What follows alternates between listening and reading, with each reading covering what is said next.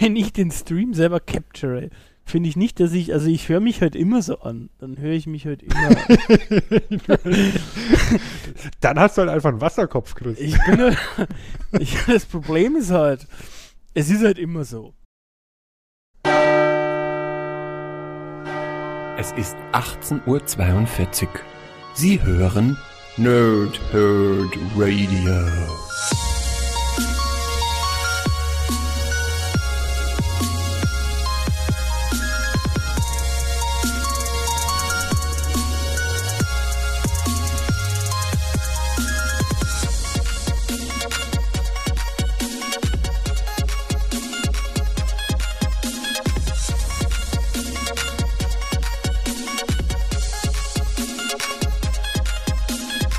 Lange Tage und angenehme Nächte. Mein Name ist Chris und ich rede gerne.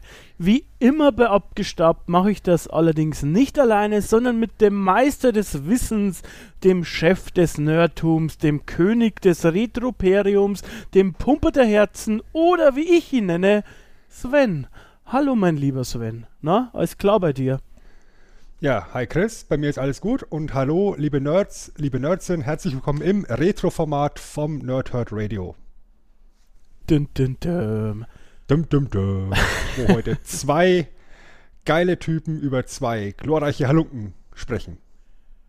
Das ist ja mal, das ist ja, hast ja chic gesagt, um ehrlich zu sein. Das ist mir also ganz spontan eingefallen. So bist du halt ein echter Profi. Wenigstens Echter einer. So.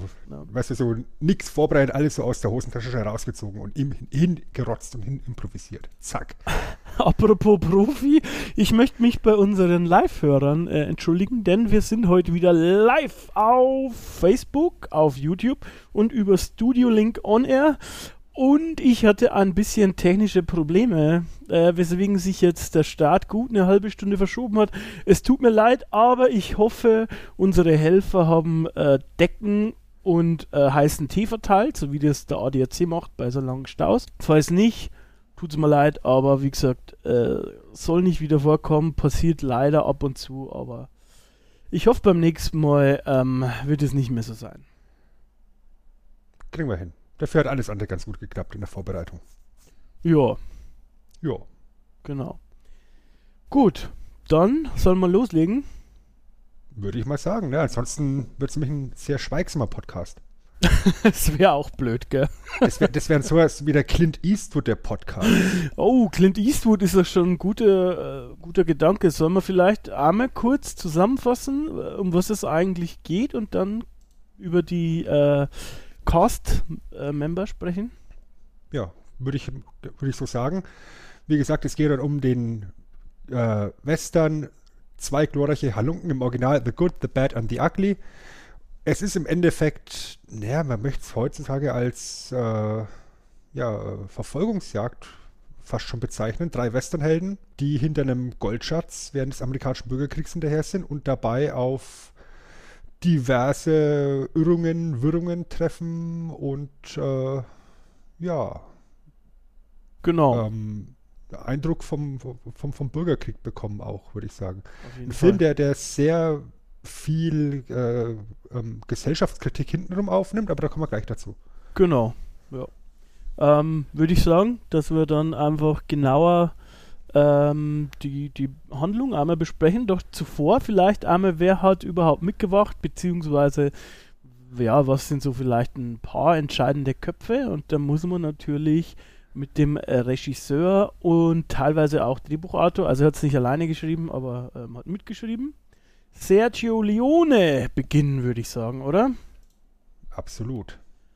Ähm, er wurde quasi ins Filmgeschäft reingeboren. Ähm, sein Vater war berühmter Regisseur und seine Mutter war ein Stummfilmstar. Und er hat im Endeffekt den sogenannten Spaghetti-Western auf die große Bühne gehievt.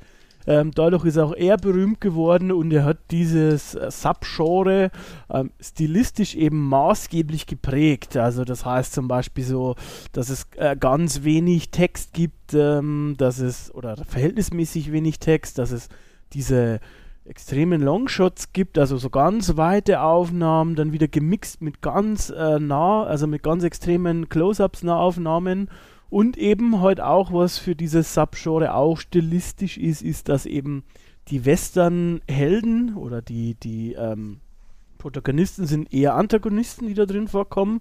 Sie sind quasi also nicht diese Helden aus den Hollywood-Western, die man zuvor kannte, mit diesen äh, quasi äh, mehr oder weniger weißen Westen und ganz sauber ähm, auf so einem wunderschönen Pferd, die immer gesetzestreu waren. Das, die gibt es quasi in seinen äh, Western nicht, beziehungsweise in den eigentlich allen Spaghetti-Western nicht. Und dafür ist er eben heute halt auch irgendwie bekannt für dieses Subgenre. Genau, dann müsstest du einfach mal so einen äh, Clint Eastwood-Western vergleichen mit einem John Wayne-Western.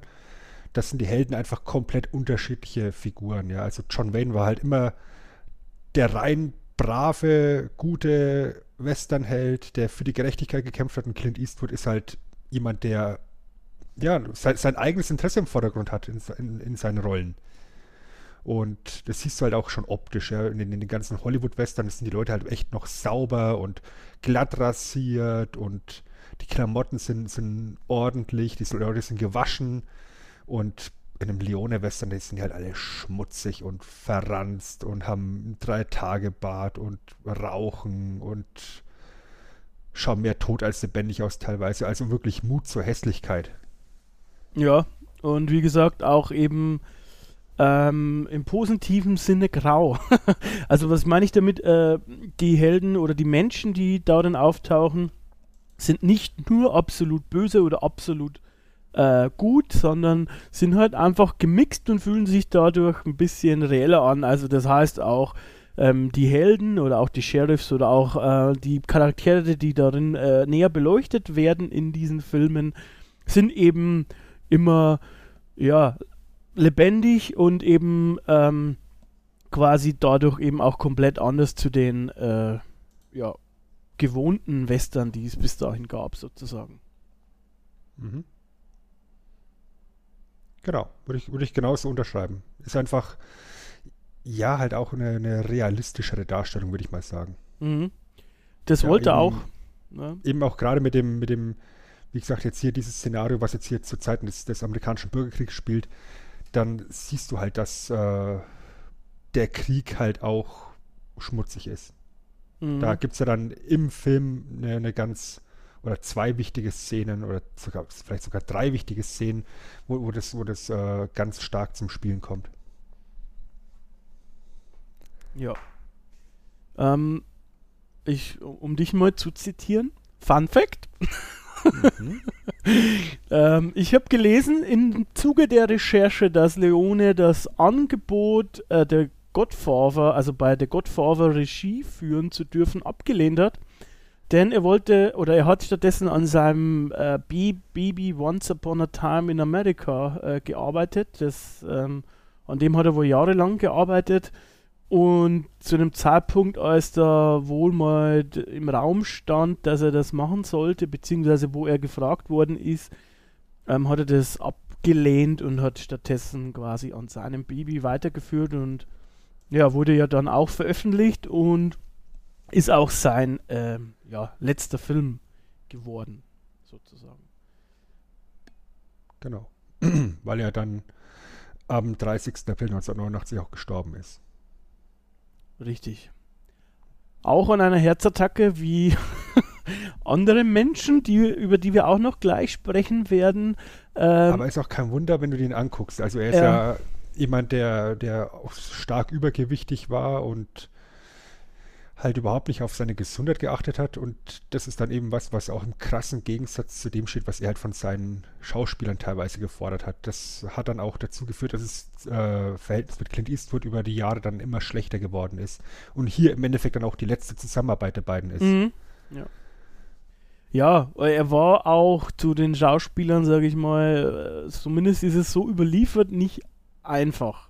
Er hat wohl immer, er war Perfektionist, es geht auch die Trivia rum, dass eben halt zum Beispiel, wie du schon gesagt hast, am Ende von den zwei glorreichen Halunken, ähm, ja, Clint Eastwood schon so genervt von ihm war, weil er halt pedantischer Perfektionist war und eben auch ein bisschen cholerisch, kann man wohl sagen.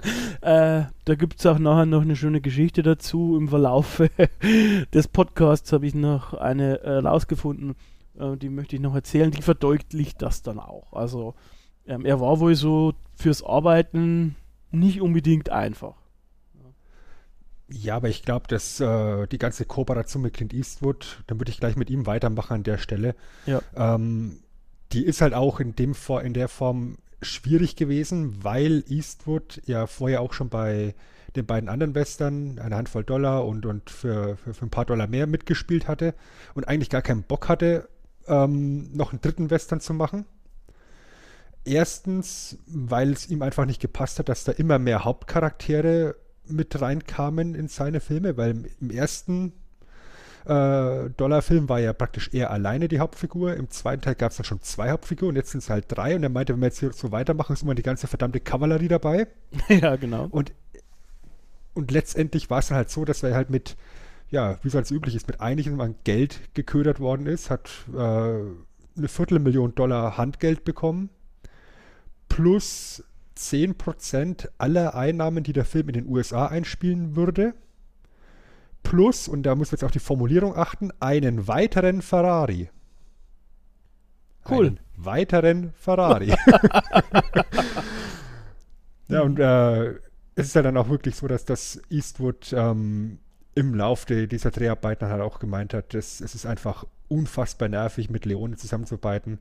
Ähm, Eastwood ist ja bekennender Nichtraucher und mhm. muss dann halt für die, für die Rollen hier dann auch ständig diese Zigarren rauchen und hat gemeint, die waren so ekelhaft, dass sie einfach dadurch viel leichter gefallen ist, diese miese Stimmung auf, auf, der, äh, auf, dem, na, auf, auf dem Bild äh, wiederzugeben, einfach weil er das total widerlich fand. Zitat von ihm im Film, ja gut, von seiner Figur. Zieh daran, dann kannst du ordentlich scheißen.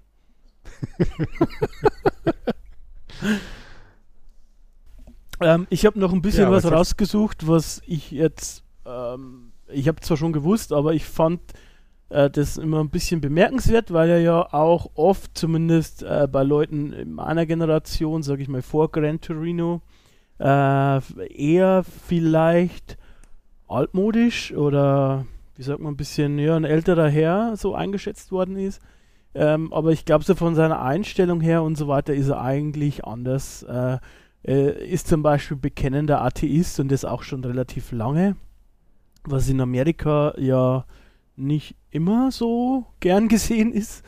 Ähm, und er hat halt auch, ja, man sieht es eigentlich auch in seinen Filmen, wenn man das dann anschaut, von daher wäre es dann doch gar nicht so überraschend. Für mich war es aber damals, als ich mich mit ihm beschäftigt habe, das erste Mal, äh, doch ein bisschen überraschend, dass er eben so drauf ist. Äh, denn in seiner Filmografie, wie zum Beispiel eben Gran Torino hat mich damals beeindruckt, dass er rausgekommen ist. Spielt er auch zum Beispiel genau mit diesem Image. Da spielt er ja auch diesen alten Herrn, der eigentlich nicht so gut auf Ausländer zu sprechen ist und dann eben, äh, ja, ähm, erobert dieser ausländische Junge ja doch sein Herz zum Beispiel. Also er hat da auch natürlich einige große Rollen mit drin, da müssen wir glaube ich gar nicht drüber sprechen, groß wie Dirty Harry, Million Dollar Baby und so weiter, da gibt es ja einige bei ihm. Nee, ist, ist halt ein Selbstläufer im Endeffekt. Ähm, ganz wichtig ist halt auch, dass ähm, ein Buch, das wir beide ja sehr schätzen, lieber Chris, ja, Der ja. dunkle Turm von Stephen King, ja auch mit ähm, diesen Westernfiguren von Clint Eastwood und mit dem Bild von Clint Eastwood im Hinterkopf von Stephen King so geschrieben worden ist. Ja. Und ich habe die, ich habe, ich habe die, die Geschichte ja mehrfach gelesen und ich habe halt auch immer die Optik von Clint Eastwood, wie Ja. er jetzt hier im Film rumrennt mit dem langen Staubmantel, mit dem Cowboyhut, mit dem Revolver im Halfter. Das ist immer so mein Bild von, von Roland im, im dunklen Turm, Auf jeden Fall. was äh, in der Verfilmung da letztes Jahr oder vor zwei Jahren nicht ganz so wiedergegeben worden ist, sage ich mal. Ja gut, ich glaube, das war aber das geringste Problem der Verfilmung vielleicht, also zumindest meiner Meinung nach, ähm, der, ich, der andere Look von, von Roland, aber du hast recht, ähm, Stephen King hat es ja auch, glaube ich, also ich bin über ein Zitat gestoßen, ähm, ich kann es jetzt nicht äh, Wort für Wort wiedergeben, aber ähm, dass er eben, äh, dass für Roland die Vorlage eben halt Clint Eastwood, also Blondie aus diesem Film, äh, aus Zwei glorreiche Halunken ist, Äh, und man spürt es auch und man sieht es auch und mein Herz ist sofort aufgegangen, als ich das ähm, erste Buch schon gelesen habe, Schwarz. Und es ist so sehr aufgegangen, dass es ja bis heute Teil auch in jedem Podcast ist.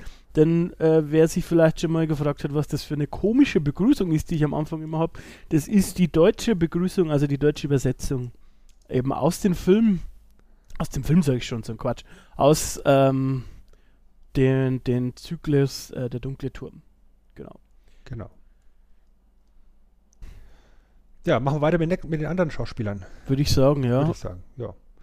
Der nächste, der vielleicht noch die unwichtigste Rolle von den dreien hat, beziehungsweise zumindest die kleinste, ist Lee von Cleave, Mhm. der den Bösen spielt. Ähm, der im Endeffekt ähm, seinen großen Durchbruch hatte, weil er eben für, für ein paar Dollar mehr gecastet worden ist, dort einen Guten gespielt hat Mhm. und im Endeffekt dann auch ein großer Western-Charakter danach geblieben ist. Und ja, letztendlich war halt die Intention dahinter. Er hat in dem für ein paar Dollar mehr so gut funktioniert, dass Leone sich gesagt hat, pass auf, ich caste den nochmal und diesmal bekommt er die gegenteilige Rolle. Und äh, dann kann er einfach mal zeigen, dass er, ob, ob er eben auch diesen Bösewicht spielen kann. Spoiler, kann er hervorragend. Das sieht man schon in der Eröffnungsszene, von dem wie er eingeführt wird. Ja, super. Und der englische äh, Name von ihm, äh, Angel Eyes, also in dem Film, kommt auch nicht von ungefähr. Seine stahlblauen Augen. Es ist einfach wunderbar. Er macht es super. Ja. Er ist aber Ja. quasi eigentlich nach der Westernzeit, sage ich mal, glaube ich, nicht mehr so groß in Erscheinung getreten. weil du gerade Angel Eyes erwähnst, auch der deutsche, in Anführungszeichen, Name, Sentenza ist halt auch wahnsinnig passend gen äh, ge Mhm, gewählt. Ne? ja. Sentenza, die Strafe halt. Ne? Ja. Und äh, das siehst du dann in der Folterszene. Das ist äh, echt ein guter Name für den. Auch der Charakter. Junge starb am Herzinfarkt und Kehlkopfkrebs Krebs als zweite Ursache am 16.12.1989. Also gar nicht so weit auseinander, kann man sagen. Ähm, ein bisschen später, was heißt ein bisschen ist gut, sehr viel später starb denn der dritte im Bunde. Also wir hatten jetzt schon gut und wir hatten bad und jetzt kommt noch ugly. Aber den Namen darfst du aussprechen. Ja, das ist der gute Eli Wallach, ein eigentlich äh, Theaterschauspieler und, und Bühnenschauspieler, der von Sergio Leone ange, äh, eben angesprochen worden ist, ob er nicht Lust hätte, eben in diesem Western mitzuspielen. Dann sagt er, was ist denn ein Spaghetti-Western? Also es ist äh, herangetragen worden, es ist ein Spaghetti-Western. Er Mhm. so, was ist denn bitte ein Spaghetti-Western? Ist es sowas wie Pizza Hawaii? Kann ich mir echt nichts drunter vorstellen. Und da wurde ihm dann die, das Intro gezeigt von, von den anderen Western von ähm, Sergio Leone. Und alle, allein das Intro hat schon gereicht, dass er gesagt hat, pass auf, ich unterschreibe sofort, wann geht's los. Ja. Er hat auch äh, in den glorreichen Sieben mitgespielt, also hat quasi auch, sage ich mal, so einen echten Hollywood-Western, in Anführungsstrichen echt, ähm, ja, kennengelernt und war da hautnah mit dabei. Und ähm, er ist auch für die Rolle hier echt super gut gecastet, passt ähm, sehr gut. Ähm, die beiden, also die beiden meine ich jetzt, Eli und Clint Eastwood, wurden ähm, ja beim Dreh zu diesem Film eben Freunde auch. Da gibt es wohl auch eine lustige Ani Anekdote, dass äh, ja als Eli Wallach ankam in Madrid, hatte wohl irgendjemand äh, vergessen, ein Hotelzimmer zu buchen. Ähm, Clint Eastwood hat ihm dann kurzerhand angeboten, bei ihm zu schlafen, nur hat der leider wiederum bei Freunden von ihm in Madrid genächtigt, weil es war ja schon das dritte Mal, dass er in Spanien war, weil die anderen beiden Filme zuvor wurden auch in Spanien gedreht. Ähm, ja, und dann haben beide die erste Nacht miteinander im gleichen Bett verbracht.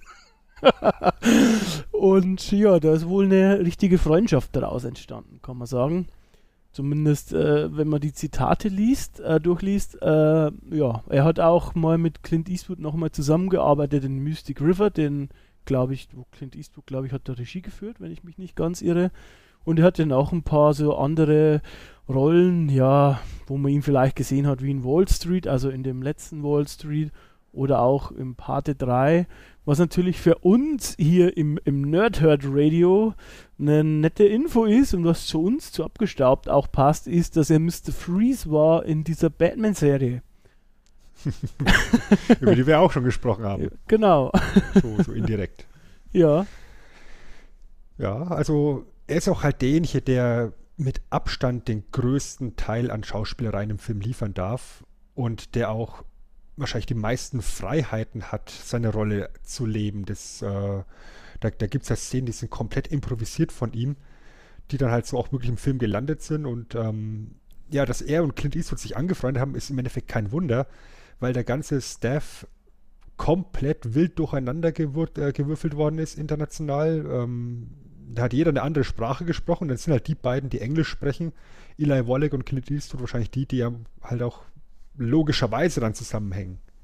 Ja, man muss auch dazu wissen, am Set äh, wurde jetzt der Ton quasi nicht mit aufgenommen, also die Atmo wohl schon und sowas, aber eben halt nicht die Stimmen der Schauspieler. Das wurde wohl früher im italienischen Kino immer so gemacht.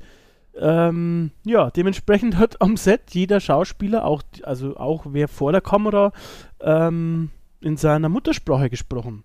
Das heißt, mhm. wenn es jetzt Szenen gab äh, mit, wie bei äh, Clint Eastwood und, weiß ich nicht, mit einem spanischen ähm, Schauspieler oder wie bei Eli Wallach mit seinem Bruder, der konnte kein Wort Englisch, ähm, dann hat der eine Italienisch und der andere Englisch gesprochen. Stelle genau, ich mir auch einfach ein bisschen. Nur gewartet, ja, aber die haben einfach nur gewartet, bis der andere nichts mehr sagt und dann war das im Endeffekt das Signal, okay, jetzt muss ich loslegen. Genau. Ja. Und er hatte auch insofern Spaß beim Dreh. Ich nenne es jetzt mal Spaß in Anführungsstrichen, denn er wäre dreimal fast gestorben. Ähm, dazu später mehr, würde ich sagen. Wenn wir bei den Szenen sind, steigen wir da ein, aber es war wohl auch nicht so ganz ungefährlich für ihn. das ist auch was, was, was eben Sergio Leone ordentlich angekreidet worden ist, dass er eben nicht wirklich auf die Gesundheit seiner Schauspieler geachtet hat. Ja, da gab es mehrere so Vorfällchen. Aber jetzt haben wir über den Regisseur gesprochen, wir haben über die drei Hauptdarsteller gesprochen, wir müssen noch ähm, den Elefanten im Raum erwähnen, nämlich das Mastermind hinter diesem vielleicht mit besten Soundtrack in der Filmgeschichte, Ennio Morricone, der mit dem Titellied vielleicht eins der brillantesten Themen geschrieben hat. Und mit ähm, Ecstasy of Gold, was ja dann im Finale eingespielt wird, oder der, der Aufbau ist fürs Finale, ein fantastisches zweites Lied damit reingepackt hat. Also die Musik von diesem Film ist, ist grandios. Also ich, so aus, aus dem Nähkästchen geplaudert, mein Vater hatte im Keller damals so eine alte Musikbox stehen mit Schallplatten noch drin, ne? Ja. Und da war eben eins der Lieder, was da, was du da auswählen konntest, was dann eben aus diesen uralten Boxen gescheppert kam, war dann eben die Titelmelodie von The Good, The Bad and The Ugly. Und das ist dann schon sehr, sehr geil. Auf jeden Fall. Und äh, Morricone hat ja so viele Filme gemacht und so viele, also, also so viele Soundtracks gemacht. Es ist eigentlich eine Schande, dass er erst so spät, nämlich für Hateful Eight, den Oscar bekommen hat. Aber er hat ihn zumindest noch bekommen.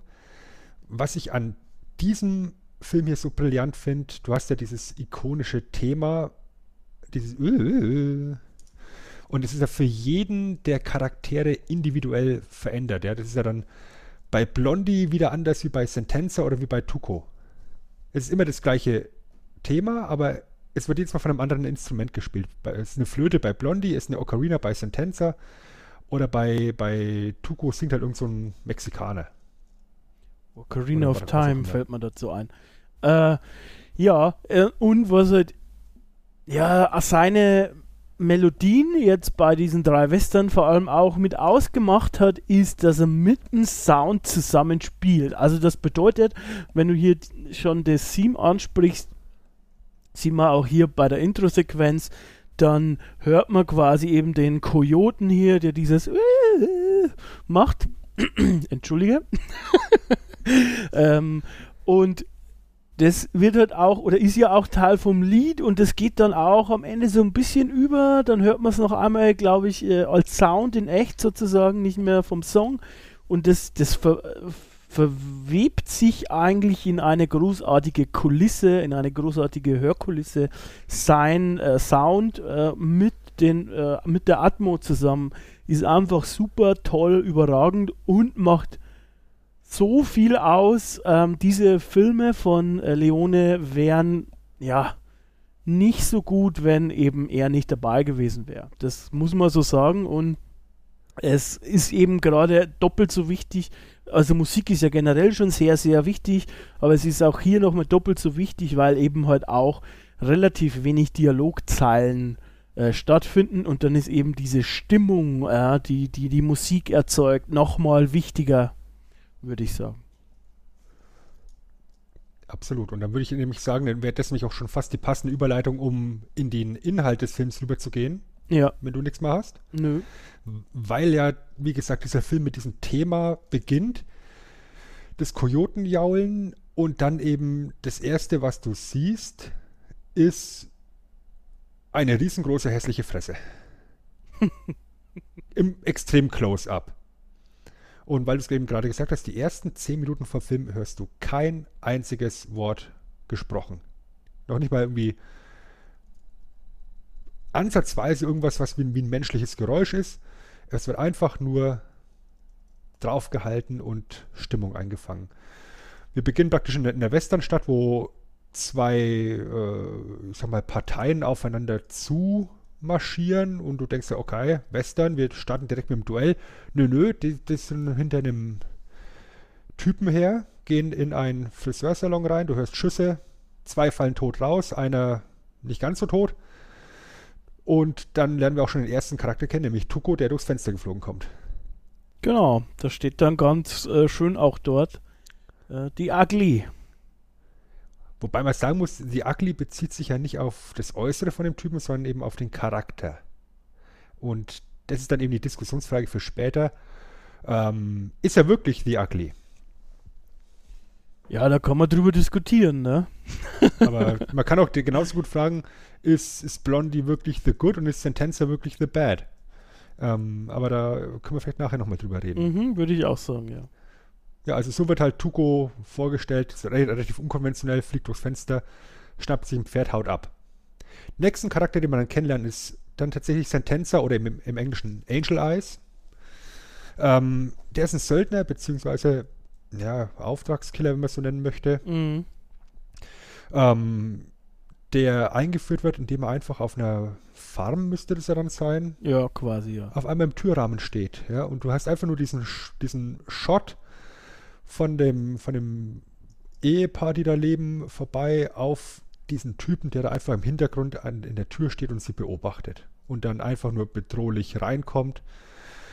Es wird eine, wird eine ziemlich intensive Szene dann aufgebaut, wo sich dann die Frau zurückzieht und er, also Sentenza, mit dem Mann von der Farm zusammensitzt. Und ähm, man erfährt, dass, dass er auf der Suche ist nach einem Soldaten, einem Jackson, der jetzt scheinbar einen neuen Namen hat, der, äh, der, der, wird, der wird gesucht. Genau. Und ähm, diese Szene, also wenn ihr den Film noch nicht gesehen habt, wovon ich jetzt eigentlich nicht ausgehe, aber falls es ein oder zwei gibt unter euch, ähm, es ist so intensiv, es ist so unfassbar intensiv ähm, und es trägt alles mit dazu bei, äh, schon wie er dazu, äh, wie er auf das Anwesen zureitet, es ist staubig, dreckig, die Häuser haben so, ich weiß gar nicht, wie man das nennt, sind so ganz weiß sozusagen. Ähm, innen drin eben das kleine Kind und die relativ hübsche Frau und so ein verwundeter alter Typ. Also du siehst, er hat eine Wunde am äh, Bein und äh, es passiert eigentlich nichts. Ähm, die, die reden nicht. Äh, hier Angel Eyes oder Sentenza setzt sich äh, quasi hin an den Tisch, wo äh, an dem schon gedeckt ist, weil die anscheinend gerade essen wollten und hat sozusagen beginnt zu essen, mehr oder weniger. Ähm, der, der alte Typ oder hier der Vater der Familie sitzt sich dazu und aus Angst beginnt er plötzlich zu sprechen. Aus Angst fragt er ihn, schick dich Baker, schick dich Baker. Sag Baker, ich weiß nichts. Und eigentlich aus Angst, wie du schon gesagt hast, plappert er dann eben halt äh, das aus, ähm, um was es dann eigentlich mehr oder weniger geht im Film, ähm, dass eben dieser Jackson beziehungsweise Carson, weil er nennt sich jetzt Carson, ähm, Geld von der Armee gestohlen hat, 200.000 Dollar äh, in Gold und ähm, dass er nicht wissen würde, wo das ist. Äh, er soll Baker sagen, er weiß es nicht. Ich glaube, so um, um dem Dreh war es. Und ähm, Angel Eyes sagt erstmal gar nichts und isst weiter und dann hat er ab und zu mal so eine kleine Frage dazwischen und diese ganze Stimmung ist einfach sehr, sehr intensiv. Also er wusste ja von, von dieser Bill Carson-Geschichte, dass der, dass, da, dass da Kohle im Spiel ist, überhaupt nichts. Die Info ist für ihn neu. Du siehst aber sofort an, an dem Zucken in den Augen, das, das, das will ich haben. Ja. Ja, und dann hast du diese Essensszene, wo unglaublich viel Spannung drin ist. Ähm, aus neueren Filmen würde ich sagen, das kannst du so ein kleines bisschen vergleichen mit der Eröffnungsszene von Inglourious Bastards. Ja. Wo, oder, um jetzt hier mal wieder bei uns in unserem Projekt hier zu bleiben, ähm, die Essensszene aus der Rocky Horror Picture Show. Die ja auch sehr angespannt ist von der Stimmung her. Ja. Ähm, also so, so Essensszenen sind, sind ein starkes Stilmittel. Ja, und letztendlich sagt halt Setenza, pass mal auf, ich äh, habe 500 Dollar bezahlt bekommen dafür, dass ich hierher komme, dafür, dass ich dich jetzt hier erschieße. Und ich stehe zu meinem Wort und ich beende immer meinen Job. Und dann steht dieser Baker auf und gibt ihm 1000 Dollar, wenn er den Auftraggeber stattdessen erschießt. Ja, äh, da müssen wir einmal kurz aufpassen. Äh, da hast dich versprochen, der Typ heißt nicht Baker. Baker ist der Auftraggeber. Wie der, stimmt. typ, wie der Typ heißt, weiß ich jetzt ehrlich gesagt gar nicht. Aber ist Richtig. jetzt auch nicht so, so wichtig, um ehrlich zu sein. Ja. Also der, der, der, der Typ gibt ihm 1000, wenn er ihn, sozusagen, wenn er ihn verschont und stattdessen den Auftraggeber erschießt. Ja, klappt nur halb, würde ich mal sagen, weil er wird erschossen von Sentenza, der macht einfach seinen Job, nimmt die Kohle mit, ja, sagt, okay, ich nehme deinen Auftrag an, Ja. erschießt auf dem, auf dem Rausweg noch den Sohn in Mhm. Notwehr, Ja. weil der mit der Knarre ru- runterkommt. Aber er lässt zumindest die Frau am Leben. Genau. Ja. Und ähm, dann geht er zurück zu seinem Auftraggeber und sagt, pass mal auf, also äh, das, ist, das ist die Sache hier. Bill Carson hat Kohle veruntreut und übrigens, ich habe hier einen neuen Auftrag und ich mache dich jetzt platt. Und er schießt ihn in dem Bett. Ja, ich, Ganz offensichtlich der Böse. ich halte mich an meine, an eine Abmachung. Oder wie sagt er? Nee, ich führe Mhm. immer einen Auftrag aus oder irgendwie so. Weil er hat ja auch das Ja. Gold genommen, die 1000 äh, Goldstücke. Oder 1000 Dollar. Und dann ist es Zeit, dass wir auch den dritten im Bunde kennenlernen, ähm, nämlich Blondie, den Blonden, der Mann ohne Namen, wie üblich halt bei, bei Eastwood-Streifen. Der wird eingeführt, indem wir wieder bei Tuko sind, der von drei vermutlich Kopfgeldjägern gefangen genommen worden ist. Und Blondie kommt halt, ähm, erschießt alle drei, schnappt sich selber Tuko, gibt ihn beim Sheriff ab, kassiert das Kopfgeld, und als es dann zur, zur Hinrichtung kommen soll, schießt er eben Tuko vom Strick runter. Die beiden hauen zusammen ab. Üblich wie, wie, oder wie so oft bei, bei Clint Eastwood Streifen wird natürlich noch die Hüte vom Kopf geschossen, sehr schön.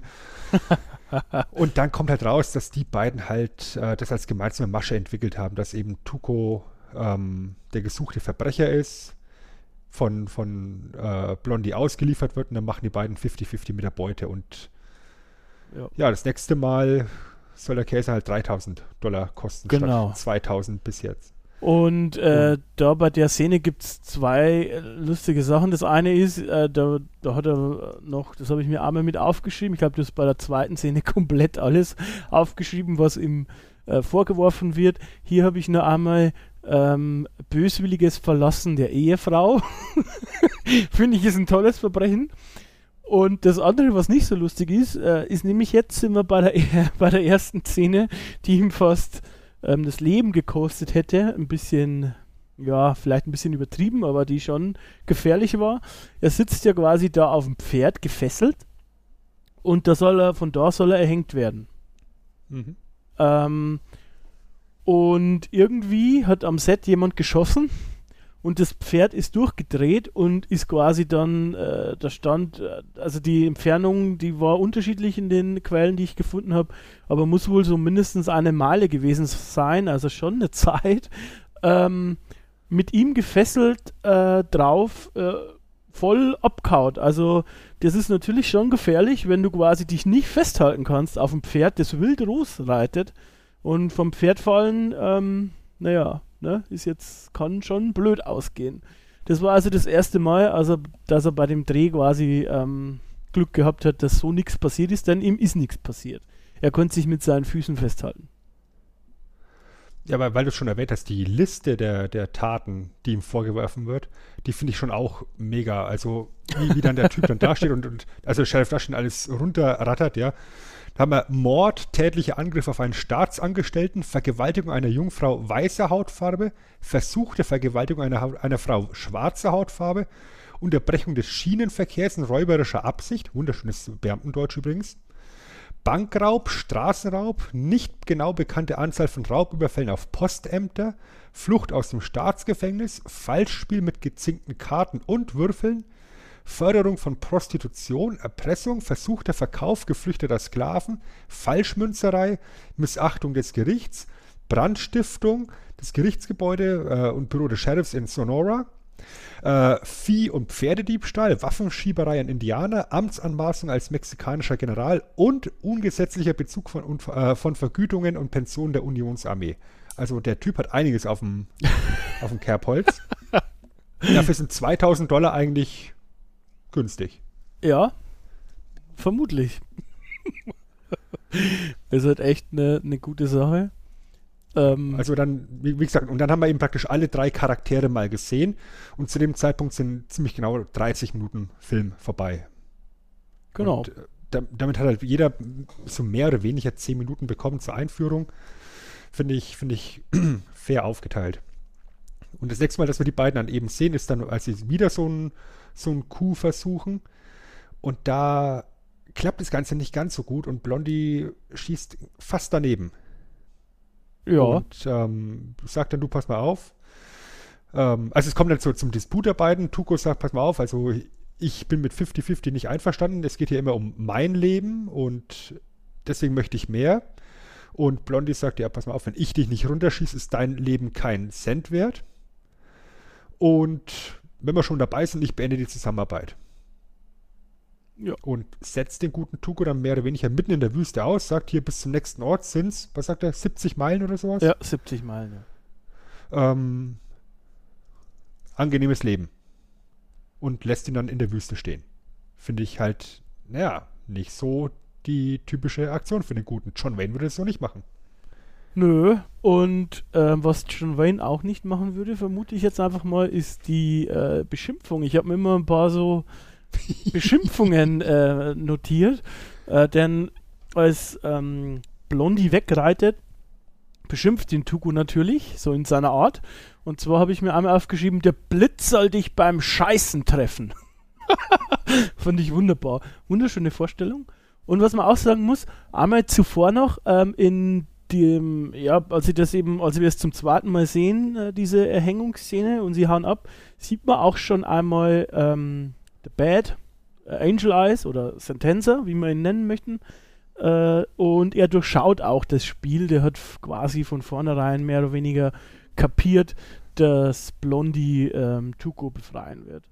Ähm, macht aber nichts dagegen. Ganz, das ist auch ganz wichtig, dass er die beiden dort sieht, weil es dann später im Gefängnis oder im Gefangenenlager nochmal wichtig ist. ja. Wird. Genau. Also er hat die da schon gesehen und dann eben entzweien sich die beiden sozusagen, weil Blondie oder der Blonde lässt Tuko ähm, in der Wüste zurück. Und ich glaube, es geht weiter, ähm, indem eben, äh, ich habe hier meine Notizen Ugly stehen, aber das stimmt doch gar nicht. Das ist ähm, The Bad, hat eben rausgefunden, dass Bill Carson, also der Typ mit dem Gold, bei, bei einer Nutte manchmal unterkommt oder bei einer Prostituierten manchmal unterkommt namens Maria und ähm, dass er dort eben halt eventuell rausfinden kann, wo dieses Gold abgeblieben ist. Ähm, genau. Und die, die sucht er dann halt auch auf. und versucht es ähm, erst, naja, ich sag mal, nur durch äh, psychische Spielchen die Info rauszubekommen und letztendlich prügelt es aber aus ihr raus. Auch hier gibt es eine Trivia. Denn äh, Lee Van Cleef, also der Schauspieler, hat in einem Interview mal verraten, er habe nur wenige Prinzipien, ähm, aber eine davon sei, äh, keine Frauen zu schlagen. Und er wollte partout beim Dreh die Frau nicht schlagen, deshalb musste das sein Stunt-Double machen. Also das heißt, die Hand von ihm, die da äh, die Schauspielerin trifft, das ist nicht er. Sogar die Schauspielerin hat gesagt, mach nichts, ich will, dass gut aussieht, du sollst mich richtig schlagen. Die wollte auch nicht, dass man so vorbeischlägt oder so, sondern dass es eben halt gut aussieht im Film. Ähm, das wollte er alles nicht und dann musste es wohl sein Stunt-Double machen. Aber auch hier siehst du im Endeffekt dann wieder dieses, dieses Schmutzige vom, vom Spaghetti-Western, weil wir dann eben die Frau verprügelt, ist schon sehr brutal. Ist krass, ja. Ist, ist echt krass. Also, das ist was, was du heutzutage in einem Film definitiv nicht mehr sehen würdest. In der Form. Wie, Ja. wie, er- wie er sie da einfach zusammenknallt. Äh, das ist, das ist aber auch, äh, hört sich jetzt an der Stelle vielleicht blöd an, aber das trägt halt zu dem Film bei, beziehungsweise halt auch dazu, eben, dass es im Wilden Western halt auch nicht alles so rosa war, wie es eben halt dauernd in den amerikanischen Filmen vor allem vorher gemacht worden ist. Also da war nicht alles sauber und, und, und jeder war nett zu Frauen, sondern die waren halt auch oft nicht viel wert, einfach. Und äh, das wurde auch hier auch äh, dargestellt, sozusagen. Ja, das, das zeigt halt nochmal, dass er halt so ein skrupelloser, wirklich mega skrupelloser Charakter ist. Ja. Ja. Das nächste, was wir dann sehen, ist, dass Tuko tatsächlich in den nächsten Ort geschafft hat. Ähm, und sehr, sehr ausgetrocknet ausschaut zu dem Zeitpunkt. Ja, sieht super aus. Aber er hat es geschafft. also, gut, hört sich jetzt blöd an, aber ich fand jetzt, es, es, sah, es sah realistisch ähm, scheiße aus. Also, seine Lippen und alles, ähm, ne? Ein bisschen verbrannt wirkte auch, sehr ausgetrocknet. War schon mit viel Liebe zum Detail gemacht auch. Ja, und dann kommt vielleicht eine von den schauspielerisch geilsten Szenen in, in dem ganzen Film, wenn er nämlich in den Waffenladen geht und sagt, okay, ich bewaffne mich jetzt, weil die ganze Szene komplett improvisiert wurde ähm, von Eli Wallach, der gesagt hat, ich habe keine Ahnung von, von Knarren. Und Leona hat gesagt, mach einfach. Und dann, dann geht er eben in diesen Waffenladen rein, lässt sich alle Revolver zeigen und zerlegt die alle und guckt das so durch den Lauf und hört dran. Ja, und dann raubt er im Endeffekt den Waffenhändler aus, aber er lässt ihm den Schnaps da, Mhm. ganz wichtig. Ähm, holt sich seine Jungs, seine alte Gang und erwischt Blondie halt im Hotel. Komplett unvorbereitet. Ja. Und, und Blondie hört halt die, die Jungs, die, die Gang von, von Tuko kommen, erschießt drei und sagt, Leute, eure Sporen sind zu laut. Und dann kommt Tuko von hinten durchs Fenster und sagt, ja, aber du, du, du, im Fenster hört man keine Sporen, irgendwie sowas halt, ne? Ja. Ich- und dann, ja, Genau, äh, Entschuldigung, ich wollte dich nicht unterbrechen, aber was ich ja immer so glaube, vielleicht, äh, ähm, Leone konnte ja auch nicht mega gut Englisch. Ähm, ich denke immer, the good heißt nicht in dem Fall, dass er gut ist im Sinne von, äh, weiß ich nicht, äh, Nächstenliebe, sondern eher, dass er ähm, gut ist im Sinne von, er ist der Beste. Und ähm, ich habe ja, oder andersrum, ich glaube ja, dass er irgendwie hier auch fast wie so eine Art äh, Superheld in den ganzen Film ist, äh, der Blondie. Und zwar ist er, kann er mega gut schießen, also er kann Saal auseinanderschießen, er, er nimmt es alleine mit jeder Menge Leute auf, er hört extrem gut, wie da an der Stelle auch zu sehen ist. Und ich finde auch, äh, dass man in diesem Film so ein bisschen, man muss ein bisschen mit der Lupe danach suchen und mit viel Wohlwollen, das ist mir schon klar, aber allerdings trotzdem ein bisschen so eine kleine Wandlung durchmacht von einem normaleren Typen, der auch mal einen Fehler macht, hin dann am Ende zu den Blonden, der eben dann auch in für eine Handvoll Dollar zu sehen ist. Ähm, äh, ich meine, das spielt ja auch zeitig davor. Es ist zwar, glaube ich, offiziell hat das keine Verbindung eigentlich, aber äh, wie gesagt, ich sehe da schon so eine Art Entwicklung und für mich ist er auch nicht der Good, weil er eben der Gute ist, sondern weil er so gut ist. weißt du, was ich meine? Mhm. Für mich wird er zum Guten in dem Film. Ja, das, das kann man Aber auch das so ist eine sehen, Entwicklung, die, die, die erst in den letzten, ich sag mal, 20 Minuten oder so stattfindet. Ja. Weil bis dahin sind, ist er genauso skrupellos im Endeffekt wie die anderen beiden auch. Wird aber auch ein bisschen äh, zur Reise passen, dass er so wird, äh, zu dem Charakter wird von für eine Handvoll Dollar, weil da gibt es dann ja doch auch eine Szene, wo er eine Frau, glaube ich, rettet. Ähm, Mhm. Dementsprechend, obwohl es offiziell nicht zusammenhängt, finde ich schon, dass man da so ein bisschen so eine Art Reise sieht, wie er dieser Blonde wird, sozusagen. Er hat ja auch dann am Ende erst den, den gleichen Poncho an. Diesen Richtig. berühmten Poncho, ähm, der übrigens nie gereinigt worden ist. Also der drei Filme lang immer der gleiche staubige alte Lappen. Äh, aber okay. Aus dem, ich glaube, aus- ich glaube sogar aus dem Privatfundus von Leone selber ist, ne? Mhm. Und der Hut, den, den, den Eastwood trägt, das war der einzige Hut, den er hatte. Hat also gemeint, wenn er den irgendwie mal in den Dreharbeiten verliert, dann hat er keinen mehr. ja. Das ist doch toll, ne? So, so ein kleiner Funfact am Rande. Ja, aber ja, wie gesagt, Tuco erwischt ihn halt im Hotel, will ihn dort aufhängen. Und dann haben wir den ersten Fall von Deus Ex Machina in dem Film. Ja. In dem Moment, in dem er ihn aufhängen will, schlägt eine Granate ein. Und da haben wir dann praktisch das erste Mal, dass wir diesen Bürgerkrieg in den Film reinbekommen. Und zwar wirklich eklatant reinbekommen. Eine Granate schlägt im Hotel ein und Blondie kann sie befreien, kann flüchten. Und ja, Tuco ist natürlich noch nicht befriedigt und verfolgt ihn dann halt und ähm, jagt halt hinter ihm her, indem er praktisch Camps absucht und, und Feuerstellen absucht und dann halt äh, sich an den, an den äh, Zigarrenstummeln von, von, von Blondie orientiert, bis er ihn halt wieder hat.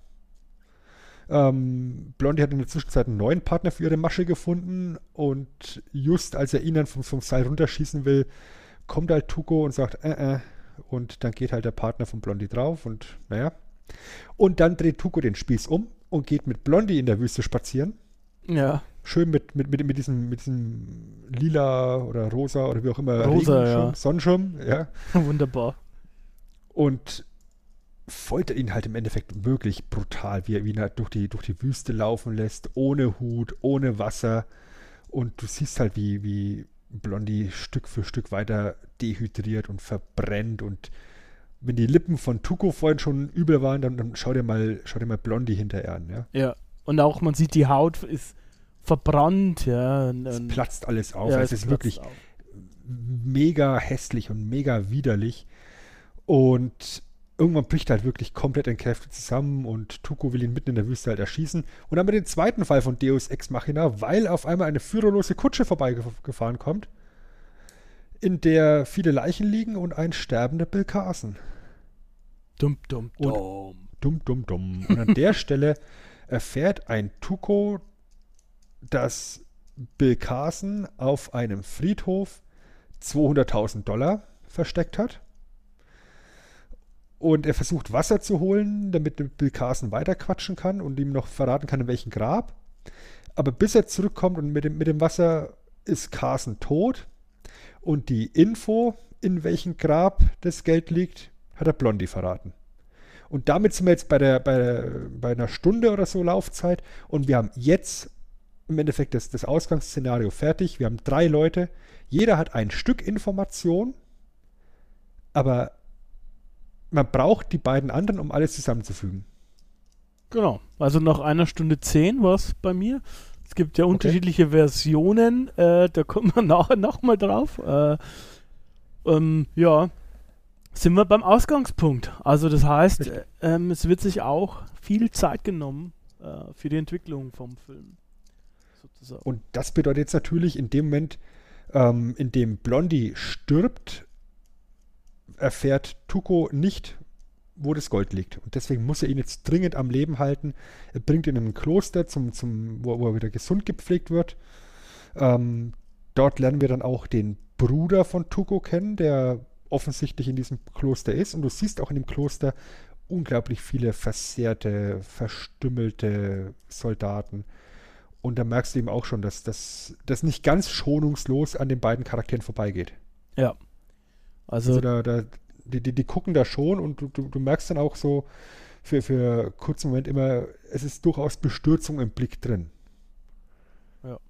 Also es sind auch Menschen. Ne? Es sind nicht nur ja, Banditen und Leute, die natürlich schon auf ihr Wohl aus sind, aber ähm, es geht denen auch nahe. Und sie haben auch mehrere Facetten, was zum, also was vor allem von Tuko fantastisch gemacht hat, denn zum Beispiel habe ich mir hier aufgeschrieben, er spielt ja auch einmal so diesen äh, traurigen Typen am Krankenbett, ja, dass er eben traurig ist und das ist einfach, fand ich echt komisch. Der Typ ist halt auch ein bisschen das Comic Relief der Produktion, so ein bisschen, muss man sagen. Und was mir halt auch aufgefallen ist, was ich so jetzt in keinen anderen Filmen so oft gesehen habe. Es ist zum Beispiel alles, wie gesagt, auch schon dreckig, aber halt unterstreicht wird es auch noch mal ein bisschen durch viele Fliegen. Also da sind immer extrem viele Fliegen in vielen Szenen zu sehen. Und ähm, da jetzt in dem Kloster zum Beispiel auch, ähm, das sind oft auch auf den Soldaten fliegen und sowas, das ist äh, ja bisschen, äh, also man sieht direkt, dass es äh, den Leuten nicht so gut geht dort. Richtig. Aber wie gesagt, das ist der schmutzige Krieg, ne? Ja, genau. Ja, und nach ein paar Tagen ist halt Blondie dann wieder so weit auf dem Damm, dass er wieder weiterreisen kann. Wie gesagt, man trifft kurz äh, den Bruder von Tuko und an der Stelle wird halt eben auch nochmal ganz klar charakterisiert und herausgearbeitet, was Tuko für ein Charakter ist ähm, während du halt über die anderen beiden, über Sentenza und über Blondie im Endeffekt gar nichts erfährst. Es hat angeblich auch äh, Clint Eastwood nicht so gut gefallen, habe ich gelesen. Ähm, seiner Meinung nach ähm, ist es kein guter Film insgesamt und die einzige Entwicklung, die es gegeben hätte, ähm, wäre eben halt bei Tugo gewesen. Ist allerdings ein frühes Zitat. Ich kann mir vorstellen, dass er die Meinung ein bisschen revidiert hat, weil, wie gesagt, äh, es gibt ja auch verschiedene Versionen und um eine hat er sich auch speziell bemüht äh, vom Film. Dementsprechend kann ich mir eigentlich fast nicht vorstellen, dass er das gemacht hätte, wenn er jetzt quasi immer noch so über den Film denken würde. Genau. Ja, Thema Comic Relief, du hast es gerade angesprochen. Die beiden reiten wieder los, ähm, haben sich in Südstaatler-Uniform verkleidet, die sie aus dieser Kutsche da eben von, von Bill Carson entwendet haben. Ja. Und da begegnen sie dann praktisch einer, einer, einer Kavallerie, einer Reiterstaffel. Auch von Kopf bis Fuß graue Uniform. Und Tuko begrüßt sie und fängt an zu schimpfen über diesen General Lee, was es für ein Drecksack ist. Und der Anführer dieser, dieser Reiterdivision klopft sich einfach nur den Staub von der Uniform und du siehst darunter die dunkelblaue Uniform der Nordstaaten. Und was, was sagt Eastwood an der Stelle, was, was, was, sagt Bonnie an der Stelle? Ähm, du bist ein Idiot, irgendwie sowas? Ja, ich weiß, ich, das Zitat habe ich mir nicht aufgeschrieben, aber ähm, ist ein berühmtes, glaube ich. Ja. Du Idiot oder irgendwie so. Es ist nämlich das Zitat, ich kann es jetzt gerade nicht wiedergeben, was sie in nein, der. Äh, sie, sagen, sie, sagen, äh, sie, sagen, Gott ist mit uns und, und äh, Eastwood sagt, nein, ist er nicht. Ja, weil, weil eben diese, diese Kavalleriestaffel ihnen entgegenkommt, total verstaubt ist und damit eben auch wie, wie Südstaatler ausschauen, die ja die graue Uniform hatten und sich dann diesen Staub abklopfen und dann eben die blaue Uniform drunter ist, dann werden sie natürlich sofort äh, festgenommen und ins Gefängniscamp gebracht. Und welch Wunder, dort ist Sentenza als Sergeant, ja. der sich nämlich dort eben, ja, ich sag mal, angemeldet hat, gemeldet hat, wie auch immer, in der Hoffnung, dass irgendwann mal dieser Bill Carson vorbeikommt. Genau. Und dass er dann das, was er wissen möchte, aus ihm rausbekommen kann. Und es ist dann halt so, wie es ist. Ähm, es wird, es wird dauernd, äh, es wird, wird ver verhört, wer jetzt da am Start ist. Und es wird der Name Bill Carson aufgerufen und Tuko meldet sich dann. Und da Sentenza ihn aber im Vorfeld schon gesehen hat und weiß, dass es definitiv nicht Bill Carson ist, weiß er, da ist irgendwas äh, komisch an der ganzen Geschichte. Ja, dann kommt's eine, gibt es eine, eine, tolle Folterszene. Wie ja, das ich weiß nicht, ich glaube, wir haben ja unterschiedliche Versionen geguckt. Vielleicht sollte man diese Versionsnummer, oder ich weiß nicht, ob man die kurz einschieben sollten dazwischen. Weil, also bei, hast du dann eine, eine Version, also hast du gesehen, wie die beiden miteinander essen? Ähm, nein. Genau, weil also ich habe zum Beispiel in meiner Version habe ich gesehen, dass die beiden, also er, er, er holt ähm, Ugly ins Haus ähm, und zuerst essen die beiden und die unterhalten sich auch. Und es wird auch klar, dass die sich schon länger kennen müssen. Also nicht nur eben aus der Stadtszene. Er hat ja da, ich weiß nicht, wie es bei dir war, er hat auch in, der, in dieser Erhängungsszene auch den Namen gesagt. Das ist Tuku sowieso, ähm, der Verbrecher. Und ähm, da wird auch klar jetzt bei dem Essen, dass die sich schon länger kennen und dass die wohl auch schon mal ein Geschäftchen miteinander gemacht haben. Da haben wir ja wieder die Essensszene. Ja, genau. Wie eingangs auch. Ne? genau. Und es ist, fängt ganz witzig an, weil Tuko, trau, äh, Tuko traut ihm nicht. Ähm, ist anfangs nicht. Ähm, und dann schaut ihn Angels Eyes so ein bisschen mit verdrehten Augen an und probiert einmal aus seinem Teller sozusagen, so nach dem Motto, ja, da ist nichts drin und dann legt halt Tuku los ne? und verschlingt das alles und dann ähm, irgendwann schlägt es um, äh, also Sentenza schaut dann einmal aus dem Fenster, so das Zeichen für einen Chor, dass der Chor loslegen soll. Das wird ja auch in einem Nebensatz dann draußen erwähnt, immer wenn der Chor spielt und äh, das, das Orchester spielt, werden drinnen Leute verprügelt. Und äh, er legt dann los mit der Folter. Das, das, das war eine ganz wichtige Info, die, die, die haben wir noch unterschlagen. Weil nämlich der, der Anführer, der Chef von diesem Gefangenenlager, ähm, der, also der Vorgesetzte von Sentenza sozusagen gesagt hat, unter meiner Regie gibt es hier keine Folter. Mhm. Ja, der soll die Gefangenen in Ruhe lassen. Und deswegen wird dann draußen von dem Chor gespielt.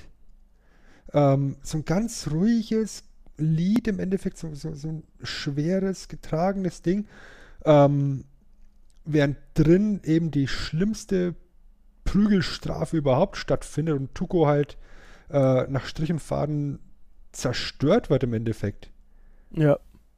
Ja, und, und es ist, ist halt mega krass, wie dann dieser, dieser Gefängniswärter draußen sitzt mit seinem selbstgefälligen Grinsen und der Gefängnischor, die, die, die Musikanten, denen laufen die Tränen runter, weil die wissen genau, was Sache ist. Und er sagt einfach nur mit mehr, was ich sagen, mehr, mehr, mehr, mehr Inbrunst, irgendwie sowas. Ja, irgendwie so. More feeling, sagt er im Englischen. Und äh, es ist, es ist krass einfach von, von der ganzen Szene, weil du eben dieses unglaublich ruhige und eigentlich friedliche Lied hast im Hintergrund, während da drin eben der Typ zu Hackfleisch verarbeitet wird und dann in der Szene schaut es aus, als ob er gleich einen Zahn ausspucken würde. Ja. Es ist total blutig auch, also und letztendlich bekommt Sentenza Tuco halt so weit, dass er seine Info rausgibt. Pass auf, auf dem Friedhof sowieso, da liegen 200.000 Dollar. Aber ich kann dir nicht sagen, in welchem Grab, das weiß der Blonde. Genau. Was man als äh, Neben, Neben äh, vielleicht noch sagen sollte, es passt zu Sentenza deshalb auch so gut, weil er sich natürlich die Hände nicht selber schmutzig macht, sondern diese Folter führt eben eigentlich dieser, ich weiß nicht, wie, ich würde ihn jetzt, wenn es ein Bau wäre, Vorarbeiter nennen, also so eine Art ähm, Vorgesetzter. Gorilla halt, ne? Genau, sein Gorilla ähm, durch und der macht es auch ganz ordentlich, wie du schon erwähnt hast. Ähm, daraufhin äh, lässt er äh, also Blondie zu sich bringen in die Hütte, sozusagen. Und jetzt denkt der geneigte Zuschauer natürlich, dass die Folter weitergeht, aber das passiert nicht, Sven, oder? Nee, passiert überhaupt nicht, weil Sentenza sagt, pass mal auf. Also Blondie kapiert auch direkt, er sieht das Blut am Boden und sagt, du willst mich hier foltern. Und Sentenza sagt, nö, das hat bei dir überhaupt keinen Sinn, das machen wir nicht. Das, äh, du, du würdest mir eh keine Info verraten. Deswegen schlage ich dir eine Zusammenarbeit vor. Und so kommt es dann eben zu einem spontanen Bündnis der beiden, während Tuko eben vom Gorilla weggebracht wird mit dem Zug und sich auf der Zugfahrt befreien kann, den, den Gorilla ähm, überwältigen kann ja. und sich mit Hilfe der, der nahenden Eisenbahn die, die Ketten sprengen kann Kleiner Funfact, bei dem, an, an der Szene wäre er fast wieder gestorben, der gute Eli Wallach. Hm, Nummer zwei. Weil nämlich ähm, niemand darauf hingewiesen hat, dass, dass bei diesen Lokomotiven ähm, auf, auf Kopf, also, also auf, auf einer Höhe von 30, 40 Zentimetern, die so, so hervorstehende äh, Radstände sind. Und wenn Eli Wallach den Kopf hochgenommen hätte, hätte er an der Stelle gut enthauptet werden können. Ja. War er nicht ganz so begeistert anschließend von. Warum nur? Ja, und somit ist Tuko wieder mal frei und ähm, es kommt dann, machen wir einfach mal einen kleinen Sprung, damit wir ein bisschen Zeit sparen, Ja. ähm, dazu, dass, dass die drei dann in, in, einem, in einem kleinen verlassenen Ort wieder aufeinander prallen. Da hörst du dann die ganze Zeit im Hintergrund schon die Geschütze und die Kanonenschläge. Das heißt, der Krieg rückt näher, beziehungsweise sie rücken näher an den Krieg heran. Und in diesem Ort ähm, äh, trifft Tuko im Endeffekt diesen, diesen Kopfgeldjäger von der, von der ersten Szene wieder, Ja. Den er dann aus der Badewanne raus ganz cool erschießt und sagt hier dann auch, äh, wenn du schießen willst, dann schieß und rede nicht. Genau. Und Cooler Spruch, kom komplett improvisiert. Genau. Und der Superheld, äh, ich nenne ihn jetzt einfach so, ähm, Hassbotschaften könnt ihr gerne an Sven schicken. Ähm, der Blonde hört dann ähm, diesen Revolverschuss. Im Endeffekt, Am, am Klang des Schusses erkennt er diesen zusammengesetzten Revolver. genau. Und weiß, dass es Tuko ist. Und macht sich einfach auf die Suche nach ihm. Genau. Und dann beschließt er halt, pass mal auf, äh, ich mag dich nicht, aber, äh, aber, aber Sentenza, Angel Eyes, Angel Eyes mag ich noch weniger. Und somit sind die beiden dann doch wieder zusammen, wenden sich gegen Sentenza, erschießen alle Helfershelfer von Sentenza, aber der entkommt. Ja. Und die beiden beschließen halt, okay, pass auf, du weißt, wo der Friedhof ist, du weißt, wo das Grab ist, wir holen uns jetzt die Kohle. Auf dem Weg dorthin kommen sie an eine Brücke, die von den beiden Armeen aus dem Norden und Süden heiß umkämpft wird. Äh, die Frage ist, wie sinnvoll diese Schlacht ist. Das sagt auch der, der Offizier, der da das Kommando hat, der komplett desillusioniert ist und einfach nur sagt, okay, ich sauf hier einfach nur noch Ja. um, um das zu ertragen. Mhm. Aber die beiden müssen eben über diesen See, über, über, äh, über diesen See, über diesen Fluss drüber, über diese Brücke drüber und beschließen dann eben, dass sie die Brücke sprengen. Und äh, während des Sprengens tauschen sie eben auch ihr Wissen aus. Ähm, und nachdem diese Brücke gesprengt Da. ist, Da möchte ich einmal Ja? kurz dazwischen grätschen, nämlich ein bisschen so Trivia reinbuttern. Okay. Denn hier gibt es eine, eine, eine ganz lustige Geschichte, die auch, glaube ich, ganz gut ähm, beschreibt, wie äh, Sergio Leone drauf war. Und zwar hat Eli Wallach äh, mal erzählt, dass wohl ähm, ja, diese, diese Dreharbeiten da eben halt in Spanien waren. Und da war auch die spanische Armee dabei und auch so ein Armeekapitän war da dabei. Und die Zusammenarbeit war wohl relativ gut. Und Leone wollte halt zum Dank weil die Zusammenarbeit so gut war, dem Captain, also diesem Vorgesetzten da anbieten, äh, dass er die Brücke sprengen darf. Also das bedeutet, ähm, er darf auf diesen Hebel drücken, dass dann eben die Brücke in die Luft fliegt. So. Ähm, Leone sollte das Kommando geben, und zwar VAI sollte es sein, also V-A-I, was wohl so viel heißt wie los. Ähm, leider, also übers Walkie-Talkie muss man dazu sagen, leider hat ein anderes Crewmitglied denselben Walkie-Talkie-Kanal benutzt und hat zu einem dritten Crewmitglied Wei Wei gesagt, was dann wohl eher so viel heißt wie, ja, passt ähm, lass uns weitermachen. Der spanische äh, Armeekapitän hat es gehört und hat ähm, die Brücke in die Luft gesprengt. Ähm, ja, es ist Gott sei Dank niemandem was passiert. Allerdings ähm, wurde das auch nicht aufgenommen. Also das bedeutet, äh, die haben äh, komplett die ganze äh, Brücke hochgejagt und es wurde nicht gefilmt. Äh, Sergio Leone ist daraufhin so stark ausgerastet, dass der Typ ist sofort, also der diesen Befehl, also dieses aus Versehen dieses Wei Wei gesagt hat, sofort abkaut in sein Auto, ähm, hat da gewartet und hat Angst gehabt und sich nicht, ist nicht vor und zurück. Leone muss wohl irgendwie ziemlich rumgeschrieben haben und er war überhaupt nicht amused. Ähm, der Captain von der Armee, der war auch, dem tat es ein bisschen leid alles, weil der hat ja schließlich aus Versehen gesprengt. Er hat Leone angeboten, die Armee baut die Brücke wieder auf, ähm, dass man es nochmal sprengen kann, ähm, aber nur unter einer Bedingung, nämlich wenn er den Typen wieder einstellt. Denn er hat den Typen zuvor gefeuert gehabt. Ähm, dann hat er den Typen wieder eingestellt, der Herr Leone, und dann haben sie es nochmal gesprengt, aber diesmal waren die Kameras an. Also dementsprechend kann man hier sehen, Leone war äh, sehr cholerisch und ähm, ja, hat da wohl nicht so, nicht so richtig gut die Fehler anderer verzeihen können.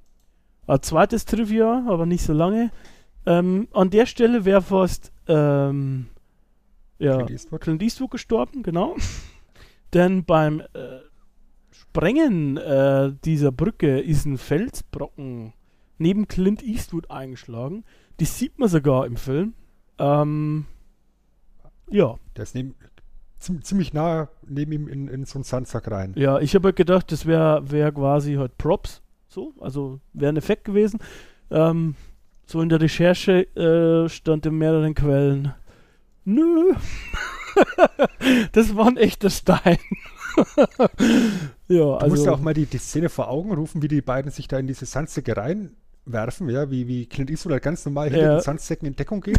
und und äh, Eli Wallach ist ja einfach nur bäuchlings auf die Sandsäcke drauf ja. gesprungen und der Arsch steht noch in der Luft. Ja. Und stell dir mal vor, ne? Todesursache, Stein im Arsch. also. Nicht so geil. Ist schon brutal, was die da alles gemacht haben. Hat anscheinend keiner aufgepasst. Ähm, ja. Genau, am Ende, also beziehungsweise um im Film weiterzumachen, haben die dann quasi halt den Fluss überquert und, und es ist halt auch kom komplett bekloppt, wenn du dir anschaust, wie, wie hart diese Brücke umkämpft wird, ja, wo dann die beiden auch dastehen. Du siehst zum ersten Mal wirklich nochmal diese, diese Regung auch von, von, vom Eastwood-Charakter, wo er sagt, die sterben alle. Für was denn bitte? Ja. Ja, und du siehst einfach nur überall tote Soldaten und die schlachten sich einfach nur gegenseitig ab. Und in dem Moment, in dem die Brücke gesprengt ist, da packen die halt alle ihre Sachen ein und gehen friedlich auseinander. Ja, Schwachsinn halt. Es ist komplett, in, in, ab dem Zeitpunkt jetzt sind wir komplett auf der Antikriegsfilmschiene. Äh, es wird auch zuvor schon klar, dass es den Soldaten klar ist, weil ja ähm, den, den, was ich glaube, das ist auch zufälligerweise ein Captain, den sie da getroffen haben, vor der, also, was ist das? Glaube ich, die Nordstaaten sind das, oder? Auf der Seite sind die ja. Ähm, mhm. Und ja, dem ist halt im Prinzip auch komplett klar, dass es nur Schwachsinn ist. Er schlägt da eigentlich auch vor, die Brücke zu sprengen. Also das ist ja gar nicht die Idee von den beiden, sondern eigentlich von dem Soldaten, der die Brücke sichern soll, damit eben nicht noch mehr Leute sterben. Ähm, ja. Und der wird dann schwer verwundet und deswegen machen sie es ja auch dann. Genau. Kann man so sagen. Ja, dann überqueren sie ja die Brücke. Oder schwimmen über den Fluss, quasi. Ja, und, auf, und auf der anderen Seite siehst du halt dann noch mehr schwer verwundete Soldaten. Und dann gibt es dann diese, diese auch nochmal sehr intensive Szene, wo Eastwood dann einen Soldaten findet, der einfach da liegt mit, der, mit, mit einer schweren Bauchwunde, der liegt im Sterben, er ist am Verbluten. Äh, Blondie sieht es eben, dass, dass da nichts mehr zu machen ist. Und er gibt ihm seinen, seinen Mantel, damit er nicht so friert. Und er lässt ihn noch ein paar Mal eine Zigarre ziehen. Und beschließt dann, komm, den Mantel, den nehme ich nicht mehr mit, den lasse ich jetzt da und nimmt stattdessen dann den Poncho, diesen, diesen ikonischen Poncho. Und hier an der Stelle steht bei mir in den Notizen, in meinem Kopf ist Roland Deschain und der Blonde aus den Leone-Western derselbe Kerl oder sie sind zumindest Brüder. Und Absolut. Ähm, genau das ist es, weil man sieht es dann eben auch, während der Soldat leider am Sterben ist sozusagen, was passiert natürlich? Tuko haut ab. er, ja. er möchte der Erste am Grab sein und ähm, sich die Kohle sichern. Und deswegen auch Roland Deschain, der Blonde, weil der Blonde halt noch wirklich ein paar richtige Kracher raushaut, so richtig Zielschießen angesagt. Ähm, zwar mit einer. Er, er ballert mit einer Kanone auf ihn. weißt du, wie, wie, wie Tuko, also die beiden haben ein Pferd, ja. Tuko schnappt sich das Pferd und haut ab. Und dann, dann versucht Blondie gar nicht mehr erst hinterherzukommen. Er stellt sich einfach nur ganz cool hin, nimmt seinen Zigarrenstummel und zündet eine Kanone an und ballert mit einer Kanone auf, auf seinen, auf seinen Kumpel. Ja. mega. Opfern. Und Tuko, Tuko haut er halt einfach dann zu Fuß ab und ab dann ist dann eben Ecstasy of Gold angesagt. Das, das Lied wird eingespielt. Es wird immer lauter, immer intensiver und, und es ist einfach so, so eine grandiose Vorbereitung auf das Finale des Films, was jetzt dann kommt. Ja, auch noch passend benannt Ecstasy of Gold. Die sind einfach alle nur noch goldgeil. Du kommst zu diesem Friedhof hin und er weiß, irgendwo auf diesem Friedhof liegt die Kohle und die Kamera zoomt immer weiter raus und du siehst einfach nur hunderte, tausende von Gräbern. Ja, und dann dreht Ein sich alles. Er, er, er läuft hin und her und das Bild wird ekstatisch. Ähm, Ja, auch wie er rennt, weißt du, wie, Ja. so ein Mädchen rennt, komplett, dreht, er dreht komplett am Rad und weiß nicht, wohin mit sich, wohin muss ich gehen. Und er realisiert, scheiße, so viele Gräber. Auch das nochmal, die Antikriegsfilmschiene, so viele Gräber. ja, die Aber spanische er- Armee hat da äh, 5000 Gräber, glaube ich, ausgehoben. 500 oder 5000? Wahrscheinlich eher 5000, wenn ich mir, mir Leon, Leon angucke. Ja, aber er sucht ja das Grab und äh, Blondie hat, hat sie mir im Wasser unter der Brücke verraten, welchen Namen er suchen muss.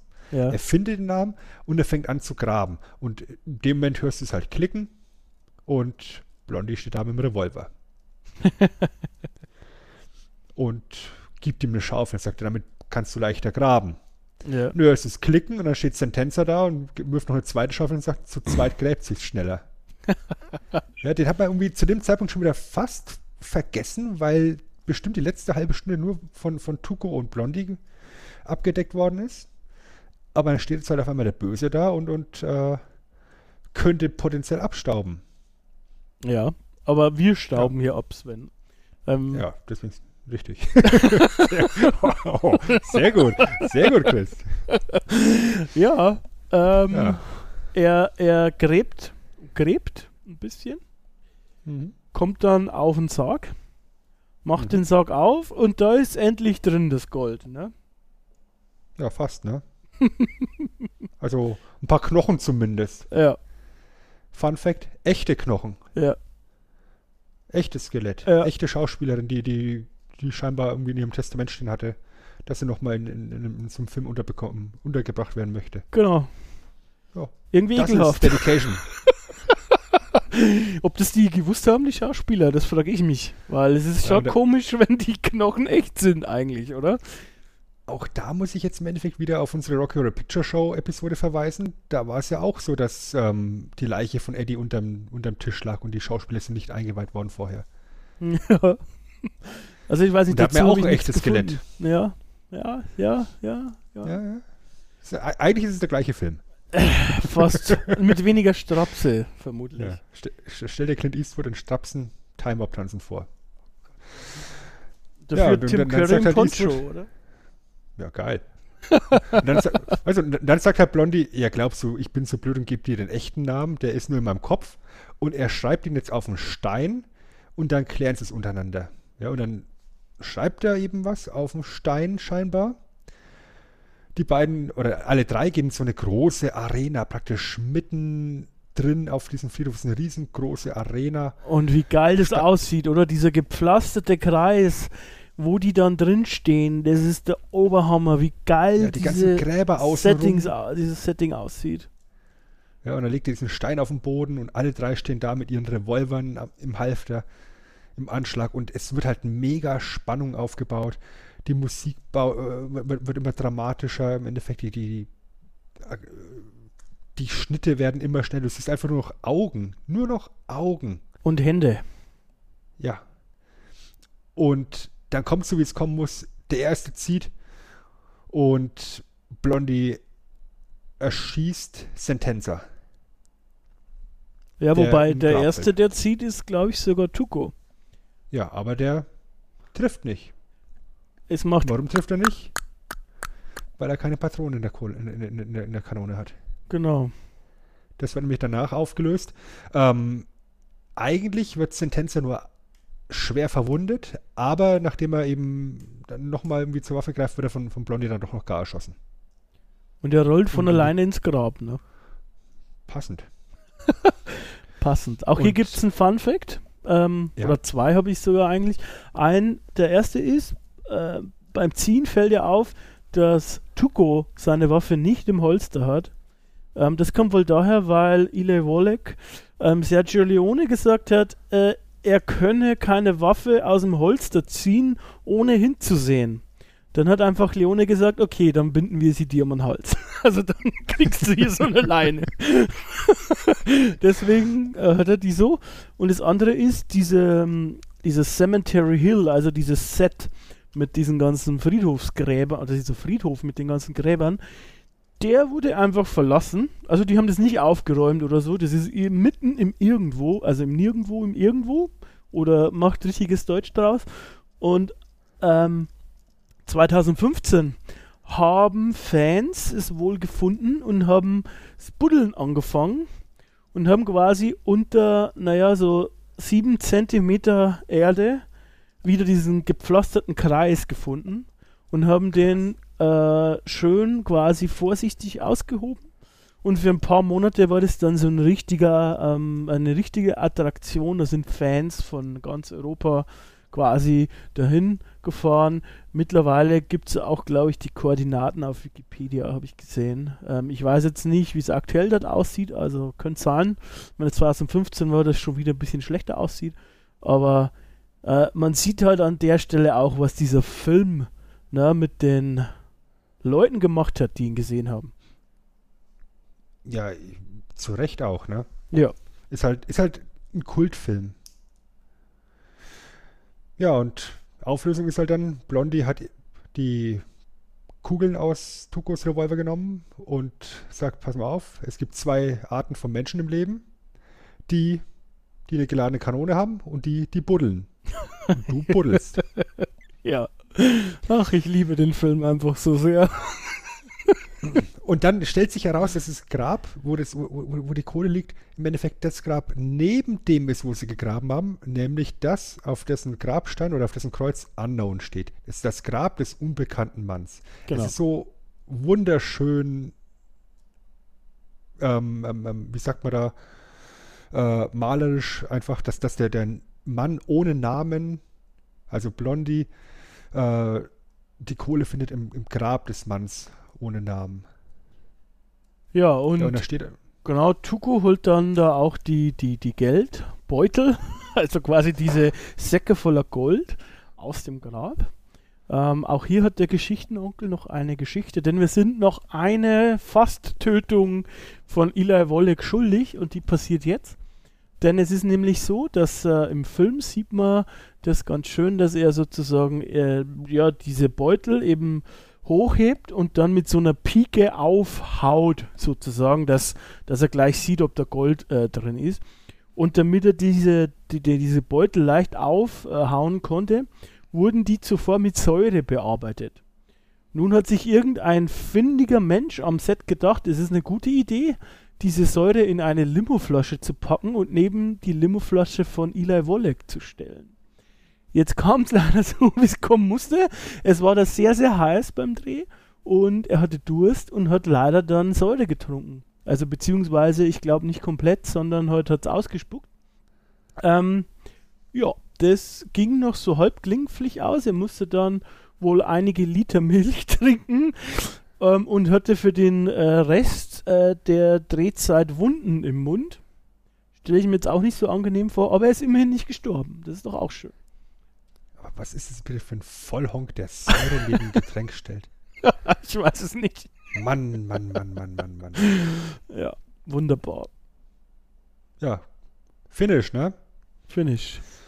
Ja, das Gold ist gefunden.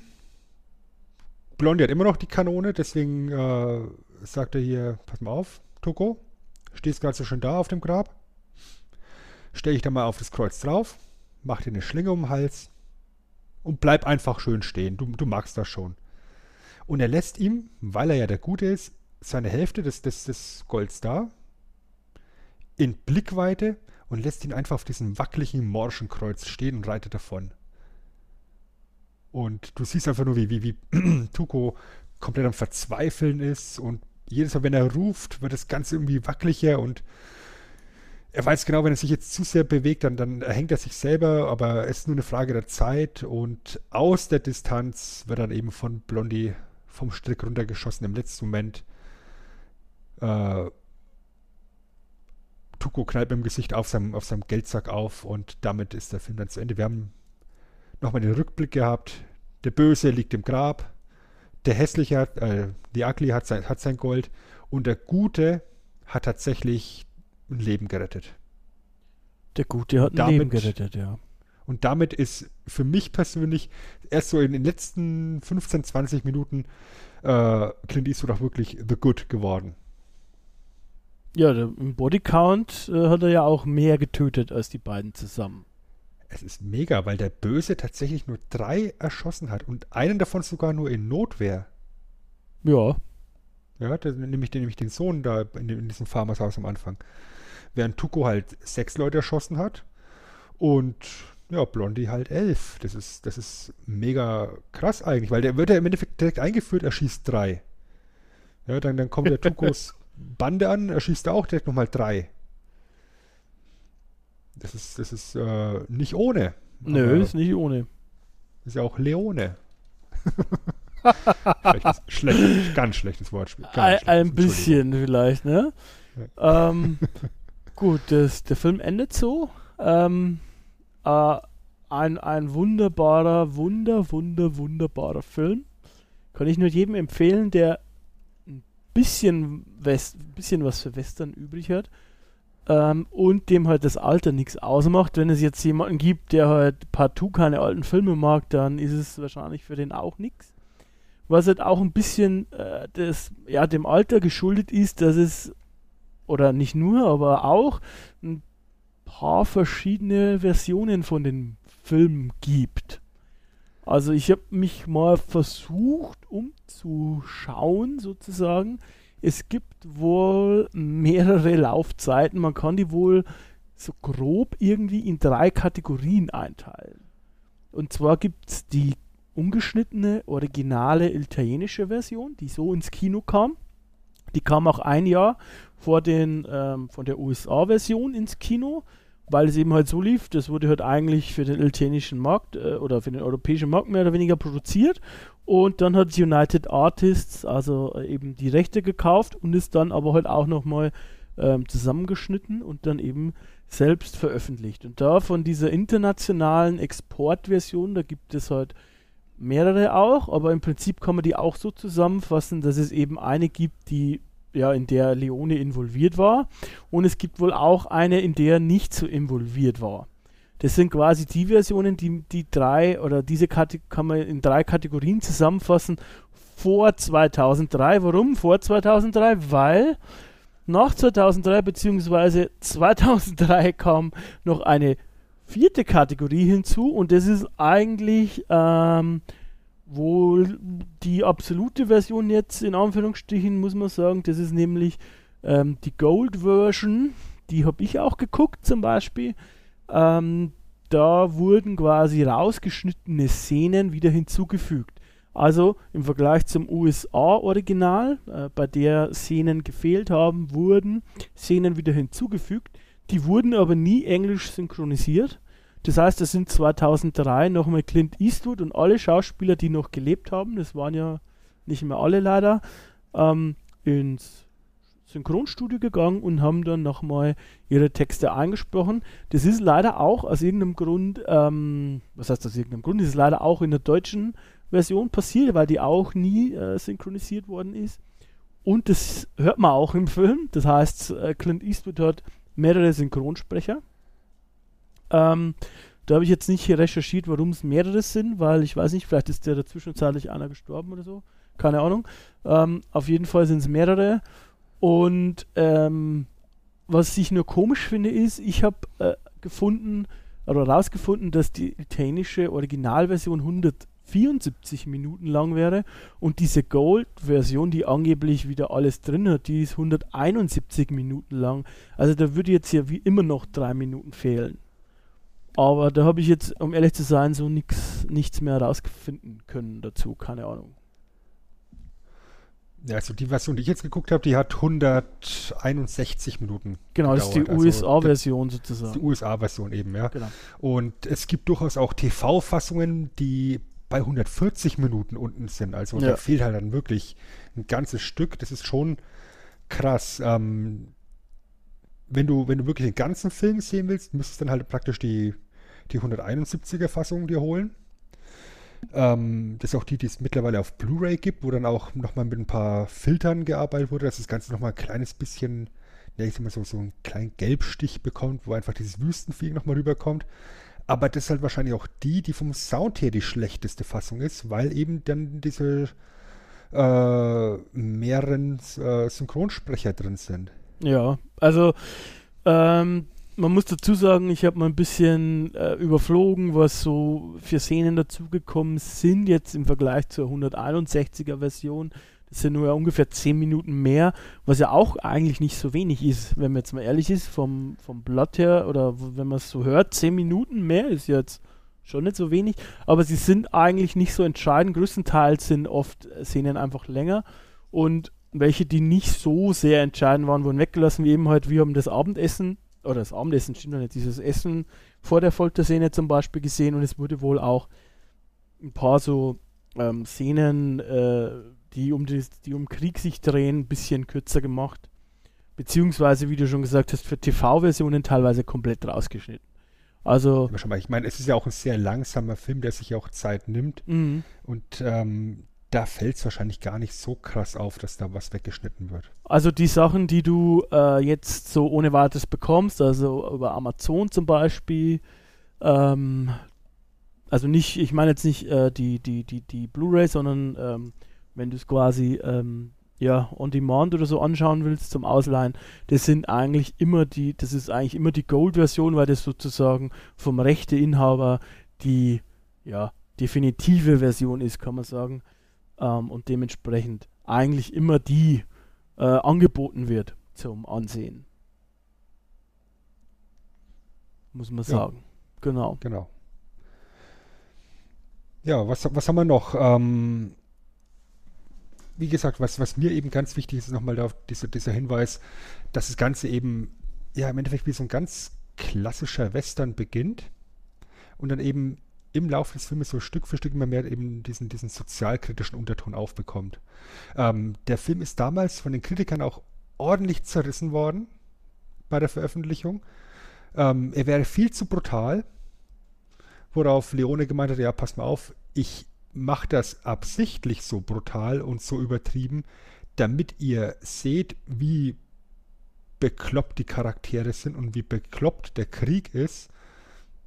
Und äh, es ist eine Aussage, die ich, die ich eben zu dem Zeitpunkt spannend finde und eben auch auf die heutige Zeit übertragen immer noch sehr wichtig, dass das eben diese übertriebene Gewalt ähm, ein ganz wichtiges Stilmittel ist, das auch heute noch sehr gerne verwendet wird. Wie siehst du das?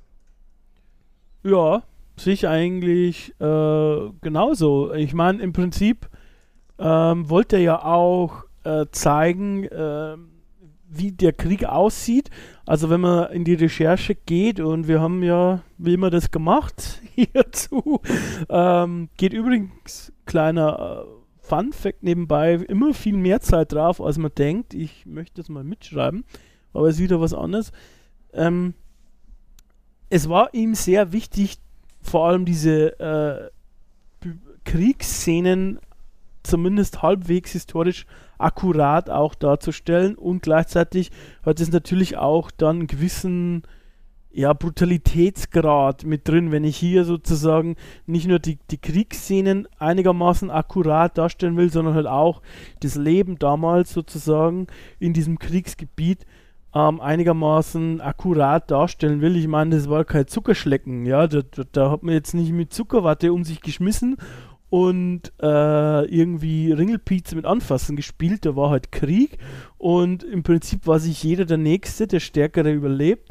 Und ähm, ja, wie gesagt, gerade da so mit den Kriegssachen und auch mit den Waffen und so, da war er immer, hat er immer versucht, historisch akkurat zu sein. Und wenn man da ein bisschen recherchiert, war das ihm immer, äh, findet man schnell raus, dass das ihm ein großes Anliegen war. Auch mit den Revolvern und so, also das sind Revolver, die die es damals schon gegeben hat, wie zum Beispiel Angel Eyes hat einen, den es schon gegeben hat. Der hat nur leider Kugeln am Holster, äh, am, am Gürtel, die nicht äh, zum Revolver passen. Aber ansonsten, ähm, wie gesagt, da hat er schon Wert drauf gelegt. Und ich finde, in, in dem Zug kann man das schon verstehen und macht es auch Sinn, dass es eben so ist, wie es ist. Ganz genau. Ähm, und ich weiß, ich reite halt ewig auf diese Antikriegsfilm-Geschichte rum, aber ich finde es halt auch ein ganz wichtiger Plotpunkt, der dann eben auch ähm, die Charaktere verändert, weil, wie gesagt, wir, das Erste, was wir von, von, von Clint Eastwood sehen in seiner Rolle ist, dass er eiskalt drei Leute erschießt. Ja, die haben ihm nichts getan, es ist keine Notwehr. Er erschießt die einfach nur, um die aus dem Weg zu haben, damit er mit Tuko seine Masche durchziehen kann. Und im Endeffekt haben wir dann den ganzen Film, wir haben dieses Getzel an der Brücke und dann findest du auf einmal diese Menschlichkeit in ihm, dass er diesen sterbenden Soldaten sein Eigentum überlässt, dass er ihm die, die, die, diesen Mantel drauflegt und ihm nochmal von seiner Zigarre ziehen lässt. Das ist ein ganz, ganz wichtiger Punkt, wie, wie eben dieser Charakter sich wandelt. Ja. Ähm, Sentenza ist der Einzige, der genau so rausgeht aus dem Film, wie er reingeht, nämlich einfach nur skrupellos und böse. Nur deutlich toter am Schluss als am Anfang. Ähm, Tuko ist ein Bekloppter am Anfang, ist ein Bekloppter am Ende. Ja, aber Blondie macht tatsächlich eine, eine, eine, Wandlung durch im Laufe des Films. Und dass er dann eben diesen Poncho bekommt, den er dann in den beiden äh, Handvoll-Dollar-Filmen trägt, der hat halt dazu geführt, dass unter Fankreisen mal heißt, es könnte ja hier das Prequel sein. Es ist nie offiziell zugegeben worden, dass es das Prequel ist. Ähm, in den Staaten ist der Film ja auch vor den beiden anderen Filmen rausgekommen. Ja. Weiß ich jetzt ehrlich gesagt nicht genau. Also, also zumindest, zumindest waren die, waren die, waren die Dollarfilme noch nicht im Kino und deswegen hat Eastwood in den Staaten noch äh, beschlossen, okay, ich, ich schiebe den hier noch rein. Ähm, in welcher Reihenfolge die jetzt ausgestaltet worden sind, das hätte ich jetzt natürlich noch recherchieren können, habe ich nicht. Shame on me. Ähm, und was ich halt eben als, als Stilmittel in diesem Film generell so unfassbar gut finde, ist, und das hattest du ja vorhin schon erwähnt, dieser Wechsel von extrem Close-up auf die Augen, auf die Gesichter, auf die Revolver, keine Ahnung. Und dann im nächsten Schnitt einfach nur Weite, weites Land, ein riesengroßer Friedhof mit tausenden von Gräbern, eine riesengroße Wüste. Diese, diese Schnitte hin und her, die sind unglaublich gut als Effekt in meinen Augen. Ja, das, das ähm, gab es so in dem Sinn zuvor auch nicht, zumindest in dieser Kombination, wie es er macht, noch auch vor allem zusammen noch mit dem, ja, äh, mit den äh, Sound, mit der Soundkulisse. Ähm, dementsprechend äh, war das schon ziemlich ja, eindrucksvoll auch für damalige Verhältnisse, muss man sagen. Na? Ähm, genau. genau. Also ich habe jetzt nur einmal kurz gesehen, weißt du, wann äh, hier zwei glorreiche Halunken in den USA ungefähr angelaufen sind? Ich glaube ein Jahr später als in Italien. Ich weiß jetzt nur nicht mehr genau, wann es in Italien war. Also ähm, für eine Handvoll Dollar lief am 2. Februar 67 in 80 New Yorker Kinos. Ich glaube, er müsste 69 gestartet sein, aber bitte nicht festnageln. Ich schau mal. Wie gesagt, also das äh, wäre jetzt eben was gewesen, was wir noch besser hätten recherchieren können, aber da habe ich jetzt in dem Moment auch gar nicht dran gedacht, muss ich zugeben. Ähm, was ich halt auch spannend finde, ist, dass das Ganze eben ähm, relativ teuer war. Ja. Also hat gut, eine gute Million, 1,3 Millionen Dollar Budget damals gekostet hat allerdings auch fast das 25-fache eingespielt. Also muss man durchaus als Erfolg dann rechnen, mhm. auch wenn es die Kritiker nicht gut fanden. Aber was Kritiker gut finden, was sich an der Kinokasse verkauft, das ist auch heute immer noch nicht unbedingt deckungsgleich. Das ist wohl richtig. Und letztendlich ähm, ist eben der Film genauso, wie er ist, Meisterwerk, muss man einfach so sagen. Es ist einfach ein, eine der elementaren Western und ich persönlich, ich komme aus einer Familie, wo mein Vater riesengroßer Western-Fan war. Also der war riesengroßer John Wayne-Fan, Ja. allerdings auch ein Clint Eastwood-Fan. Und mein Vater hat sehr gerne Western geguckt, beide, sowohl Hollywood als auch Spaghetti-Western. Und ich als kleiner Bub habe dann halt oft mal mitgeguckt und habe dann halt äh, mitschauen dürfen. Und ich muss echt sagen, also diese John Wayne-Western, die fand ich immer unfassbar langweilig. Und da fand ich die Eastwood-Western immer besser, da hat mir der Look schon immer besser gefallen. Ähm, wahrscheinlich ist dann auch das eben mein Einstieg eben zum dunklen Turm, weil ich dann eben beim dunklen Turm eben dann direkt hier an, an Eastwood gedacht habe. Aber das ist halt eben im Endeffekt auch wieder Geschmacksfrage, aber meiner Meinung nach gibt der Erfolg ihm halt einfach recht an der Stelle. Und ähm, es ist eigentlich schade, dass das eben die letzte Zusammenarbeit war zwischen Eastwood und, und Leone, weil die beiden eben unheimlich gut oder zumindest gute Produkte herausgebracht haben. Wie die Zusamm Zusammenarbeit war, scheint ja eben auf einem anderen Platz zu stehen. Aber wenn sie auf einer Seite waren, dann ist da auch richtig, richtig guter Stoff dabei rausgekommen. Ähm, wäre vielleicht ganz spannend gewesen, wie das Ganze gelaufen wäre, wenn die richtigen und ursprünglich geplanten Schauspieler dort gelandet wären. Da, da, da wäre Charles Bronson zum Beispiel ein Name gewesen, der Genau. da im, im Spiel war. Der wollte Und nicht. der wollte nicht, nee, der ist ja dann erst bei, bei Spiel mir das Lied vom Tod eben mit reingekommen. Genau. Was ja damals eigentlich eine Rolle gewesen wäre, die auch wieder Eastwood hätte bekommen sollen. Ja, genau, das wollte ich gerade sagen. Da war es ja dann umgekehrt eigentlich, weil er wollte ja zuerst, dass das Eastwood spielt, aber der wollte dann nicht mehr. Dann hat er eben Bronson gefragt. Also genau andersrum, mehr oder weniger. Und wie gesagt, wenn, wenn du dir anschaust, was die an Equipment hatten, ja, wie gesagt, dieser Poncho, Mhm. der kommt eben auch von, von Leone selber, den hat er halt irgendwo aufgetrieben, den Hut und diese, diese Schaffellweste, die hat ähm, Eastwood selber beigesteuert. Der Waffengurt, den er trägt, das ist der, den er in Rawhide auch getragen hat, also in dieser Western-Serie, die er damals gespielt hat in, den, in, den, in den Jahren davor, die er am, am Floppen war. Da ist unheimlich viel Versatzstücke aus, aus den verschiedensten Richtungen mit drin und dass das eben dann so gut zusammenklickt, finde ich echt geil. Ja, ähm, war halt auch zur richtigen Zeit, glaube ich. Übrigens kann ich jetzt noch einmal auflösen, was zuerst in Amerika ins Kino kam. Und zwar war das tatsächlich für eine Handvoll Dollar. Aber du hast in dem Sinn quasi recht, weil es war im selben Jahr. Also es ist nur ein paar, sechs Monate quasi oder so, liegen dazwischen. Ähm, quasi fast in einem Rutsch mehr oder weniger veröffentlicht worden. In Amerika. Alles klar. Haben wir das auch noch geklärt. Schön. Genau. Ja, ansonsten Ja. glaube ich, weiß ich nicht. Hast du noch was zu sagen? Ich glaube, ich könnte noch, um ehrlich zu sein, noch zwei Stunden über den Film reden, aber ich weiß nicht, ähm, ob wir an der Stelle dann weiterkommen würden. Also ich glaube, wir würden uns irgendwann im Kreis drehen. Allerdings, was ich noch sagen muss, ich hatte Ja. den Film jetzt die Tage geguckt. Ähm, unmittelbarer Effekt ist, ich habe seitdem zwei unfassbare Ohrwürmer. nämlich das Thema und eben Ecstasy of Gold. Ähm, wo es auch eine wunderbare Version gibt von Metallica auf ihrem SM-Album.